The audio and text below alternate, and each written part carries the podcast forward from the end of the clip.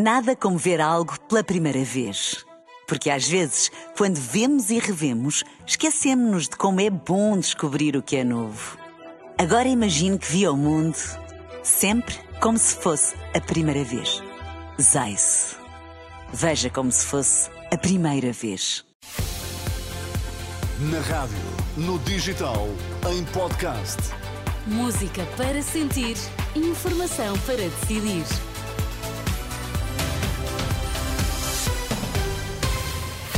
Notícias às 5 com a Ana Rita Borda de Água para já os destaques. Bom dia, Ana Rita. Bom dia. Chega desafia a direita a fazer um pacto para a imigração.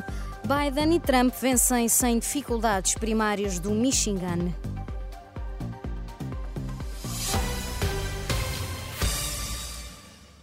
Chega propõe aos partidos de direita um pacto de imigração e defende que as pessoas que não sabem os mínimos da língua portuguesa não podem obter nacionalidade. Durante um jantar-comício no distrito de Braga, André Ventura afirmou que não quer um país de portas fechadas, mas pede controle e deixa um desafio aos partidos à direita do PS. É um pacto de imigração que diz só pode ser nacional português quem conhecer minimamente a nossa língua e a nossa cultura. Só pode ficar em Portugal o imigrante que não cometer crimes e, se cometer crimes, será expulso. Só pode receber subsídios em Portugal o imigrante que, ao fim de cinco anos, tenha contribuído para a nossa segurança social. É muito simples. Para argumentar, André Ventura lembra o caso das gêmeas que foram tratadas no Hospital Santa Maria em Lisboa por uma alegada cunha do filho de Marcelo Rebelo de Sousa. O que é que acabou por acontecer?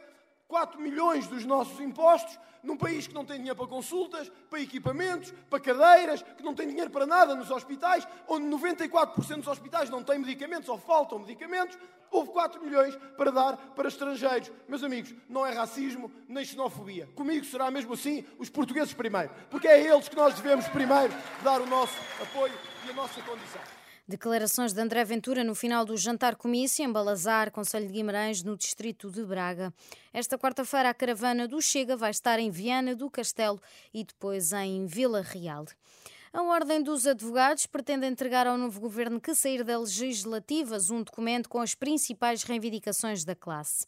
Ouvida pela Renascença bastonária Fernanda de Almeida Pinheiro, aponta algumas das principais reivindicações. Tem a ver com os recursos humanos da Justiça, oficiais de Justiça, magistrados do Ministério Público, magistrados judiciais, investimento na investigação, investimento em meios informáticos e de digitalização, investimento uh, do, do, ponto de vista do sistema de acesso ao direito e aos tribunais, revisão da tabela do, do, dos advogados do sistema que não é revista há 20 anos, acesso das populações a aconselhamento jurídico, as populações prisionais, a população, uh, as vítimas de crimes uh, um, graves. Há uma série de investimentos que têm que ser feitos na justiça e que não são concretizados. A bastonária da Ordem dos Advogados, Fernanda de Almeida Pinheiro, ouvida pela jornalista Marisa Gonçalves.